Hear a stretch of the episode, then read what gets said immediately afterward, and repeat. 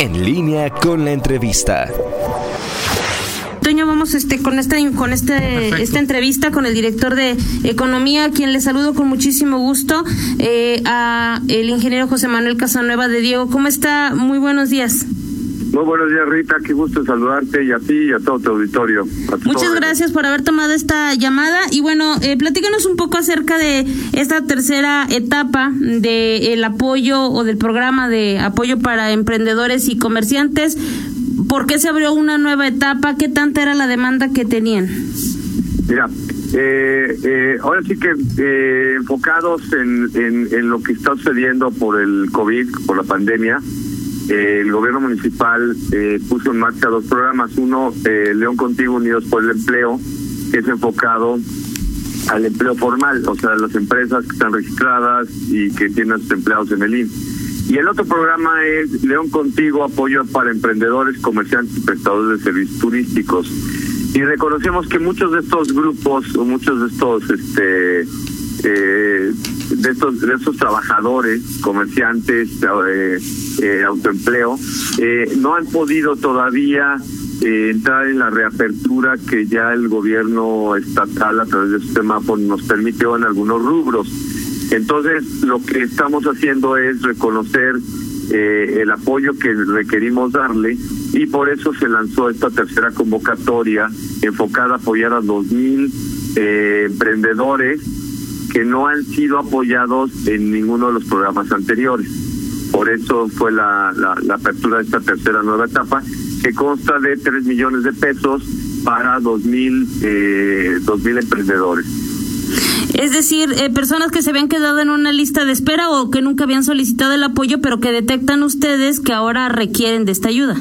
Exactamente, mira, es un poco de todo, porque habíamos detectado algunas personas que se habían quedado sin el apoyo, otros grupos se han acercado con nosotros, este eh, eh, hemos estado revisando también a qué a qué rubros no hemos podido autorizar la apertura de sus negocios o de su operación económica entonces en base a eso se fueron llenando listados y llegamos a esta nueva convocatoria, pero está abierto a la persona que quiera venir e inscribirse. O sea, nosotros obviamente llamamos a todos aquellos que ya estaban en lista, pero está abierto a, a todo el, a todo a todo aquel emprendedor que quiera el apoyo. Y estamos hablando eh, emprendedores y comerciantes, eh, as, por mencionarnos algunos de, de, los giros que pueden tener acceso a estos eh, apoyos a, a, estas personas. Eh, ¿Quiénes pueden ser y cuáles son los requisitos? Mira, cualquier cualquier emprendedor, cualquier persona que esté en el autoempleo, en el comercio, este se puede acercar con nosotros. Obviamente, pues tenemos a los voceadores, por ejemplo, tenemos a todos los los este los que venden billetes de lotería, a todos los los, los boleros, tenemos a los que manejan juegos mecánicos. Eh, también hay una parte importante, estamos apoyando junto con la Dirección General de Turismo, estamos apoyando meseros, gente que trabajaba en hoteles, o sea, eh, en general está abierto. Los requisitos son los mismos, su identificación, eh, su aval de que están de que están operando en algunos rubros, que es mediante una carta. Este, son muy sencillos y lo que necesitamos es que se acerquen con nosotros. Aquí los guiamos, aquí estamos a sus órdenes para que para para poderles apoyar como bueno en los requerimientos que ellos necesiten sí Ok, eh, preguntarle también eh, de sigue siendo un apoyo de 1.500 pesos en dos ministraciones, el, el, es, es, el, es el, digamos, el límite, ¿verdad? Y preguntarle si algunas de estas personas serán también, o se permitirá que sean de segunda ocasión, porque hay quienes en, el, en la segunda etapa solicitaron un apoyo, ¿podrían hacerlo dentro de esta tercera fase o ya no? No, eh, los que ya han sido apoyados en el programa anterior, en, el, en, la, en la convocatoria anterior, con cualquiera de los dos anteriores ya no. Esto es para aquellas personas que no hemos podido apoyar por diferentes causas. Entonces estamos completando este el, el, el, la, aquellas aquella, aquellos grupos que se han quedado fuera, ¿sí? Ok, perfecto. En el caso de ustedes solamente serán 1.400 eh, apoyos y en el caso de turismo 600, ¿es correcto? Es correcto, así es.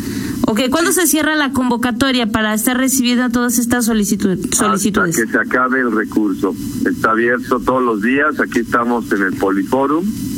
Estamos este, recibiendo las, los, los, la documentación, estamos recibiendo a las personas y estamos abiertos este, a partir de las de las nueve de la mañana.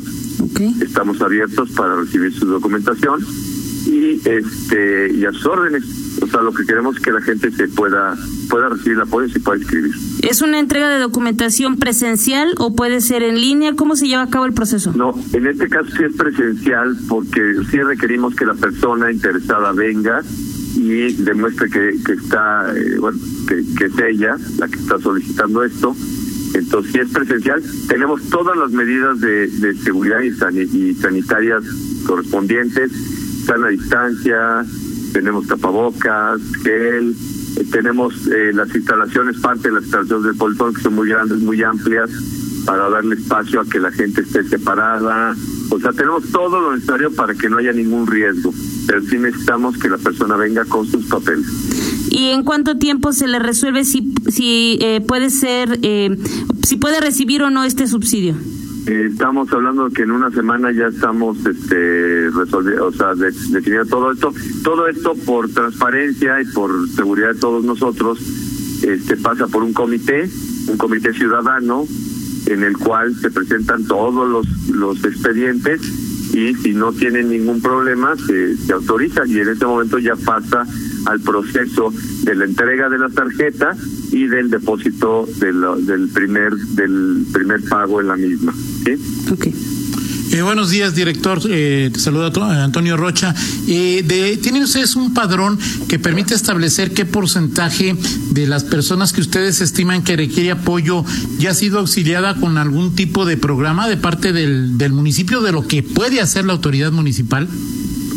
Mira, el padrón eh, está, bueno, nos referimos a la dirección de consumo, de comercio y consumo, en el cual la, todas las organizaciones pues van registrando a, las personas que las componen.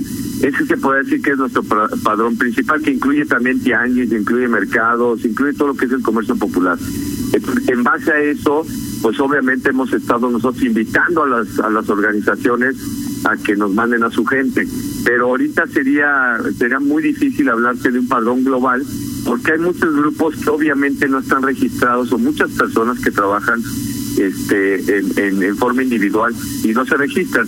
Y como esto tiene que ser abierto a todo el mundo entonces estamos recibiendo al que quiera y, y que tenga la documentación correspondiente. Entonces no hay problema en eso sí eh, se requiere este recurso que se da eh, tiene que ser comprobable eh, comprobado en qué se invirtió o cómo tener la certeza de que este dinero público vaya a una reactivación del autoempleo de un negocio o, o en qué se puede utilizar el recurso Mira, es para es para ellos. Eh, este recurso está eh, dividido en dos grupos, 250 pesos.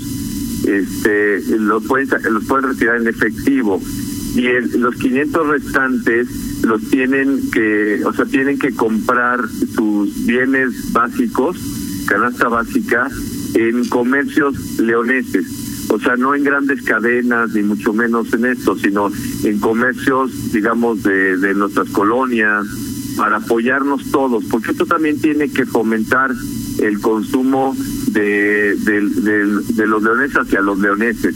Entonces son las reglas, estas son las reglas de operación, son muy sencillas, se les explican todas las reglas a, a las personas que vienen y te puedo decir que en un 96% eh, las personas cumplen con estos requisitos de ya de uso de la tarjeta, ¿sí? Pero está enfocado no, o sea, a, a que la gente tenga eh, un recurso para poder comprar su canasta básica, pero okay. que también consuma en negocios de gente de nuestra ciudad. ¿sí? Pero tiene que ser emprendedor. Ahora, me supongo sí. que muchos de ellos están en lo que se puede considerar la parte informal de la economía. ¿Cómo demostrar que están autoempleados o que tienen alguna tiendita, algún puesto? ¿Cómo, cómo, cómo comprueban esto?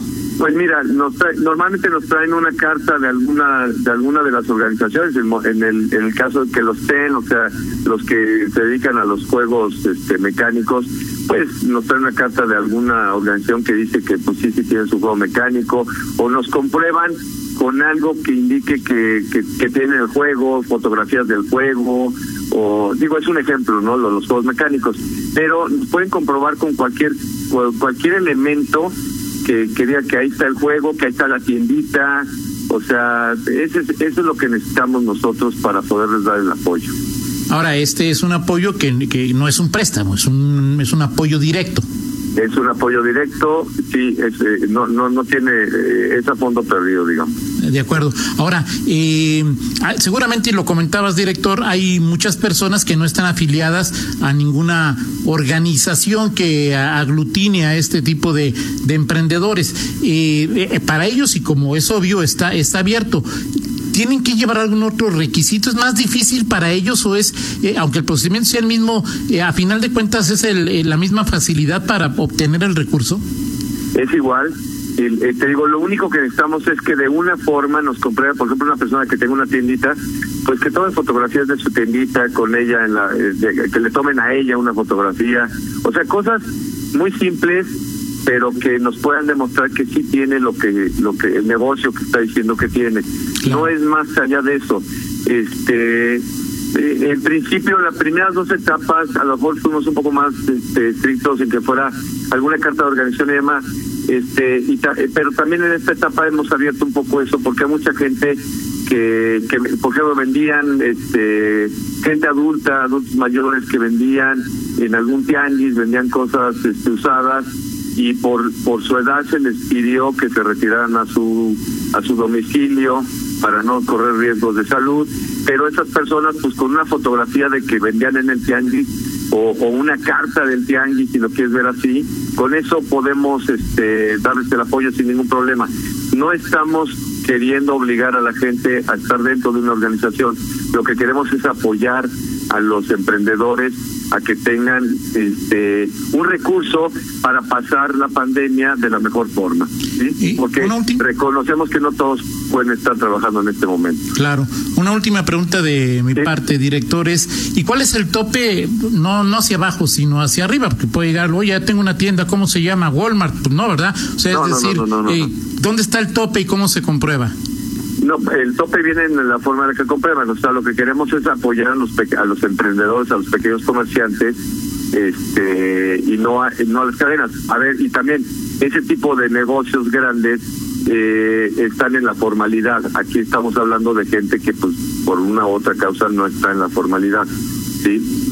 Y Perfecto. tienen a sus empleados en el Seguro Social. Ellos entrarían perfectamente y bueno, no un Walmart, porque ahí nada más estamos apoyando pequeñas y medianas empresas. Digo, exageré, ¿no? Pero era para mostrar un poco dónde está el Sí, no, tope no, no, hacia yo sé, yo, yo, yo lo sé. Sí, pero es, estamos hablando de, de emprendedores, eh, normalmente son gentes que tienen, eh, son ellos mismos con un con un traba- con un, un equipamiento, puede ser una cocina, puede ser tamales, puede ser el bolero, puede ser el que vende billetes, o sea, en general ese tipo de, de, de emprendedores son los estamos apoyando.